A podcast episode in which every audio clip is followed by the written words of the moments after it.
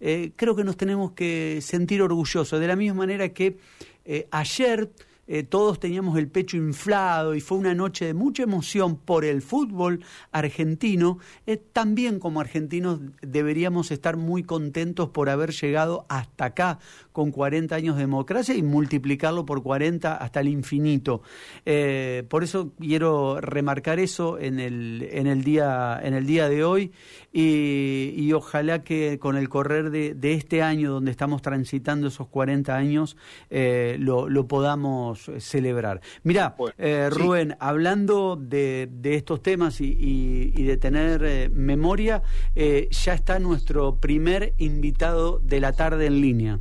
Bueno, queremos saludar esta tarde y agradecerle por la atención a Gustavo Germano. Él es fotógrafo entrerriano, está radicado en España, pero actualmente en este marco del Día de la Memoria, la Verdad y la Justicia, eh, está al frente de una muestra que se llama Ausencias en la Facultad de Ciencias Jurídicas y Sociales de la UNL. Esto se puede visitar hasta el próximo 17 de abril, allí en Cándido Pujato, al 2751. Y Gustavo hoy nos está escuchando, así que le agradecemos. Hola Gustavo, bienvenido. Buenas tardes, Rubén lo saluda desde aquí.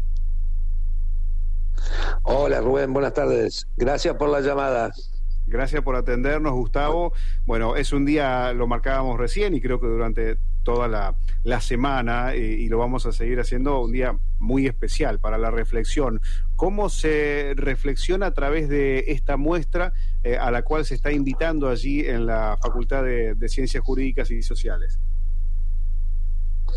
Bueno, eh, Ausencias, mira, es un proyecto que mm, tiene, tiene unos cuantos años, ya hace 15 años que se inauguró por primera vez. Eh, no sé si me estás escuchando bien porque tengo un retorno, no sé. Yo escucho muy bien, escucho muy bien, Gustavo. Ah, Sí, eh, te decía que bueno que es un proyecto que ya tiene unos cuantos años, se inauguró por primera vez eh, al, al año siguiente de cumplirse 30 años del golpe militar, es decir, en 2006. Y bueno, es un proyecto que plantea no tanto explicar lo que significa, no, tanto explicar cómo, cómo funciona el aparato represivo con la desaparición forzada de personas, sino comprender lo que significa los efectos devastadores que tiene eh, la desaparición forzada en la sociedad, ¿no? El planteamiento que hacemos es un planteamiento sencillo, simple, digamos, y es rescatar fotografías de álbumes familiares donde hay una persona desaparecida y, le proponemos a los familiares, a los, a los hermanos, a los hijos, a las madres, a las parejas, a los amigos, volver a hacer esa fotografía, pero esta vez dejando el lugar de la persona desaparecida eh, vacío, ¿no? Y es una manera de reclamar ese espacio que debería, debería estar ocupado esta recreación, como actualmente algunas personas eh, juegan en redes sociales, en algunas plataformas de, bueno, vamos a tomarnos una foto como lo hicimos hace 20, 30 años o tal vez un poco más, acá es una, un modo de hacerlo, pero para la memoria, y ya lo viene haciendo desde hace más de una década, ¿no? Sí, eh, tenemos, tiene más, este proyecto tiene más de 15 años, también pudimos trabajar con desaparecidos de Uruguay, de Brasil, de Colombia, porque el impacto que deja eh, la desaparición forzada como método sistemático de represión política eh, no es este único de Argentina, ¿no? Y es un mensaje universal en ese sentido. Eh, es, satisfactorio, digamos, que, que ausencias se siga viendo, que se pueda seguir exponiendo y, por eso es tan importante que se haya inaugurado ahora, digamos, en la, en la Facultad de Ciencias Jurídicas y Sociales. Eh, ¿Cómo ha sido, Gustavo, la experiencia de las personas que eh, aceptaron esta propuesta de, bueno, volver a tomarse una fotografía, pero eh, para, para marcar esa ausencia justamente que, que, nos convoca hoy a esta charla. ¿Cómo fue la experiencia de la gente? ¿Qué es lo que le dijeron a usted? Bueno, los familiares son gente con una predisposición eh, inquebrantable, ¿no? Para denunciar lo que significa la desaparición forzada, para este, hacer visible eh, a, sus seres queridos, ¿no? Así que en ese sentido siempre fueron muy proactivos. Yo como familiar también los, a muchos los conocía, no, no tenía trato directo, personal, pero sí que nos conocíamos de, de las asociaciones de familiares en, Entre Ríos, así que fue un proceso de acercamiento basado en la confianza eh, de que lo que queríamos hacer era respetuoso sobre todo, y sobre todo que cuidaríamos un elemento central para los familiares que son las fotografías de los álbumes familiares, ¿no? Porque muchas veces se le piden fotos a, estos familiares y, no se devuelven, por ejemplo, y es muy doloroso porque las familias, las fotografías son la única imagen física que tienen de sus, de sus seres queridos, ¿no? Yo estuve viendo, y ahí ya te doy el, pase, Gastón, estaba viendo una de las, de las tantas imágenes, ¿no? Eh, madres eh, que hacen la foto sin su hijo, por ejemplo, o hasta una esposa en el altar con el mismo cura que los casó pero con la ausencia del esposo, ¿es así? Sí, correcto. nosotros para armar este proyecto, digamos, a la hora de construir el relato, eh, y, eh, hurgamos, iba a decir la palabra que no, pero sí eh, profundizamos en los álbumes familiares buscando generar un relato no solo documental, ¿no? porque todas estas historias son reales, pero sí que tuviera una parte eh, que eh, una perdón eh, una eh, no me sale exactamente la palabra que quiero decirle pero quiero decir que tenga un relato sería no un relato que incluya distintas situaciones de la vida cotidiana vinculadas a la, a la relación entre las personas no entonces esa búsqueda eh, eh, se hizo hincapié en esa, en esa diversidad, ¿no? En esos hitos en los que unos en esas épocas se hacía una foto, ¿no? Hay que recordar que estamos hablando de los años 70, donde un rollo de fotos de, de 24, de 36 fotos eh, nos duraba un mes, ¿no? Mm. Entonces eh, es un material que igual hoy eso se ve como algo lejano, ¿no? Pero eh, por eso tienen también un tan tan importante para las familias. Y sí, es así, eh, hay diversas situaciones vinculadas siempre a esto, ¿no? A, un festejo, a una, a una situación que mereciera la, pena ser fotografiado, ¿no? Mm. Buenas tardes, Gustavo Gastón es mi nombre. Eh, primero te felicito por, por, por la muestra, por, por, la, por la idea, eh, por la investigación también, cuando utilizabas la palabra hurgar un poco, es, es investigar. Eh, ¿Cuál es, eh, con, los años que llevas en la profesión y con los años también que tiene esta muestra, cuál es el poder de la foto? Hola Gastón, gracias. Eh, bueno, yo creo que el, eje central de este proyecto, y creo que eh, que de la fotografía, ¿no? No quiero no quiero que suene cual dando la señal de lo que debería ser la fotografía, ¿no? Pero mm, yo creo que el eje central está en la emoción, ¿no? Mm. Muchas veces nosotros podemos explicar cómo son las cosas, pero las cosas que uno comprende desde la emoción difícilmente son, se pueden olvidar, ¿no? O puedes olvidarte de algo que te explicaron, pero de una emoción de una sensación que tuviste, de una comprensión en otro plano de la explicación, superior a la explicación, este, creo que, que de eso no se vuelve, digamos, ¿no? Entonces, eh, eh, la verdad que Ausencias mm, ha tenido un recorrido maravilloso en el sentido de que, de que la gente que, que ha contactado, que la ha visto, que ha tenido experiencias con ella, este, lo ha manifestado, ¿no? Es decir, se han conmovido ante esta situación y creo que eso es eh, no tiene precio. Mm. Eh, con el correr del tiempo y de la manera que hoy los seres humanos sacamos fotos a través de, de un celular, ¿crees que el valor de la foto papel se, se incrementó de una manera increíble?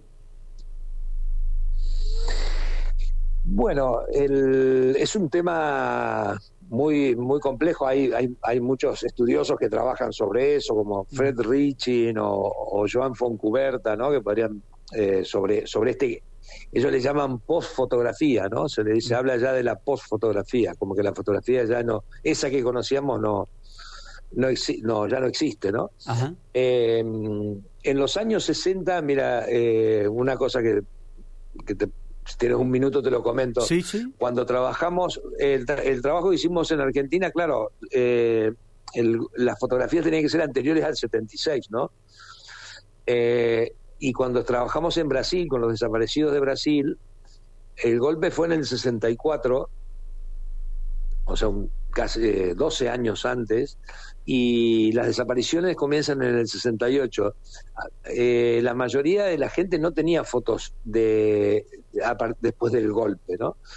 Y en esa época el impacto de las cámaras caseras, digamos, de las cámaras de, de uso familiar, digamos, era muy bajo en Brasil. Con lo cual las fotografías que, encontramos eran fotografías muy rígidas, hechas en, estudio, con fotógrafos profesionales, faltaba esa espontaneidad que tiene la fotografía de, de la década del 70, ¿no? Y, y eso fue una discusión también en su momento, el impacto que tenía la cámara casera con respecto a la, a la, a la profesión, a la fotografía profesional, ¿no? Eh, yo creo que medir hoy lo, el impacto que tiene el uso de la de la fotografía del celular eh, igual es demasiado prematuro. Es cierto que hay una sobreabundancia de imágenes, pero también es cierto que, como le decía a unos chicos de un taller, justamente de la Facultad de, de Arquitectura y de Santa Fe, que me invitaron a una charla, eh, tienen un, eh, los, los chicos de hoy tienen un un hándicap, tienen a favor algo que nadie, que nadie hubiera soñado hace 30 años, ¿no? Es ir con una cámara de fotos en el bolsillo y con todos los rollos que quieras. El tema es para qué lo usamos, ¿no? Si es para mostrar la hamburguesa que nos vamos a comer o para intentar transmitir algo un poco más profundo, ¿no? La verdad que, bueno, que es eh, muy interesante también esta, esto de la teoría de las fotografías, ¿no? Eh, pensaba, Gustavo, con respecto a lo que le explicaba recién aquí a mi compañero, antes o las primeras fotografías capturaban eh, a las familias o capturaban a las personas más que los momentos que, que por allí fue un poco más flexibles a partir del 70, dice usted. Bueno, sí, era eh, la fotografía antes de la década del 70, de la, de la masificación, de esa democratización que se le podría decir, eh, era un evento mucho más eh, eh, calculado, digamos, ¿no? Es decir, vos tenías que prepararte para eso. No estoy hablando de principios de siglo, ¿no? Donde tenías que quedarte quieto eh, más de un minuto para que la foto no saliera movida, ¿no? Porque le faltaba sensibilidad al, al, al material sensible, digamos, a la placa en ese caso. Eh, y entonces había que quedarse congelado ahí esperando, pero era todo un acontecimiento, ¿no? Tener fotografías, venía el fotógrafo, había que se vestía la gente especialmente, eh, y eso, bueno, en el uso de la fotografía familiar, digamos, eh, la verdad que la, toda la década del 60, 70 sobre todo, fue un, un salto muy importante para, para descubrir la idiosincrasia, las características de vida de la gente más en, en, el, en, en casa, ¿no? De, de, de, entre casa y no preparado para la fotografía. Claro, Por eso te digo que el impacto que puede tener la fotografía del móvil hoy eh, eh, debería ser bueno, digamos, ¿no? Al final. Claro, la última que me queda por hacer y después nosotros vamos a, repetir aquí todas las, coordenadas para que puedan visitar esta, muestra es eh, si ausencias continúa su recorrido, si continúa incorporando historias, si hay gente que quiere sumarse, por ejemplo, Gustavo. Mira, como proyecto es, lo que te decía, es un proyecto que tiene una base documental muy fuerte, pero es un relato, ¿no? Son 15 dípticos. Eh, el proyecto ausencias como tal siguió en Brasil en 2012, en Uruguay en 2016, y luego otro, he hecho otros proyectos como Distancia sobre el exilio republicano español, y actualmente tenemos un proyecto nuevo eh, inaugurado el, el 10 de diciembre del año pasado, que estará hasta finales de mayo en el Museo de la Memoria de Rosario, que se llama Contra Desaparecido, y que es un bueno un proyecto que narra la historia de la desaparición de mi hermano en 1976 cuando tenía 18 años hasta la identificación de sus restos en, en 2014 38 años después no y bueno es un proyecto mucho más inmersivo digamos en la en la historia de los documentos y de la lucha porque lo que intenta reflejar es que los desaparecidos no vuelven ni aparecen mágicamente, sino que hay que accionar sobre la realidad para, para sacarlos de esa condición de desaparecido, ¿no? Para que sean identificados. Y la historia narra eso, ¿no? Cómo a lo largo de 38 años eh, se fueron, se fue tirando de un hilo, eh, un hilo que parecía muy, muy delgado, que era un anónimo que envió una compañera de él con, un, con una fecha posible de su muerte y, a partir de ese hilo eh, se llega a identificar su, su cuerpo en la, en la sepultura 242 del solar 75 de, del cementerio de la Piedad en Rosario, ¿no? Poniendo al descubierto además que la represión no era solo ejecutor, sino que tenía una correa de transmisión de todo el aparato burocrático del Estado, que incluía los bomberos, la policía eh, seccional, de la seccional del, del, barrio donde sucedió el hecho en este caso, eh, la morgue y los médicos que firmaban la defunción de los NN y eh, todo el aparato del cementerio, digamos, de la dirección de, de inhumaciones de cementerios de, de, Rosario, que permitían un doble juego de eh, blanqueo por un lado, porque había todo, todo eso quedó registrado, todo eso queda registrado en papeles, como no puede ser de otra manera para la burocracia, y pero eh, a la vez oculta, ¿no? Porque como todo es como NN, NN, pues eh, Eduardo fue enterrado seis, nueve días después de ser asesinado y como NN en una sepultura determinada donde fue encontrado este, en 2011 y luego identificado, ¿no? En 2014. Así que Eduardo, Eduardo Raúl era el nombre de su hermano, ¿no? pasar por el Museo de la Memoria. Em, eh, la última consulta es, eh, ¿cuál ha sido el impacto o dónde cree usted que tuvo mayor impacto la muestra de los países por donde eh, pudo exponer ausencias? Bueno, ha habido, la verdad que de todo tipo. Argentina estaría, por supuesto, por encima, ¿no? pero en distintos lugares, como lugares también que han atravesado situaciones complejas, como Colombia o Sudáfrica, eh, ha tenido realmente un impacto también muy fuerte. Eh, en fin, lo que tiene, lo que tiene ausencias es que, como decía hoy, ¿no? O sea, no, no, cuando vas y miras la exposición en las paredes no hay ningún texto, ¿no? Eh, se entiende mirando fotos.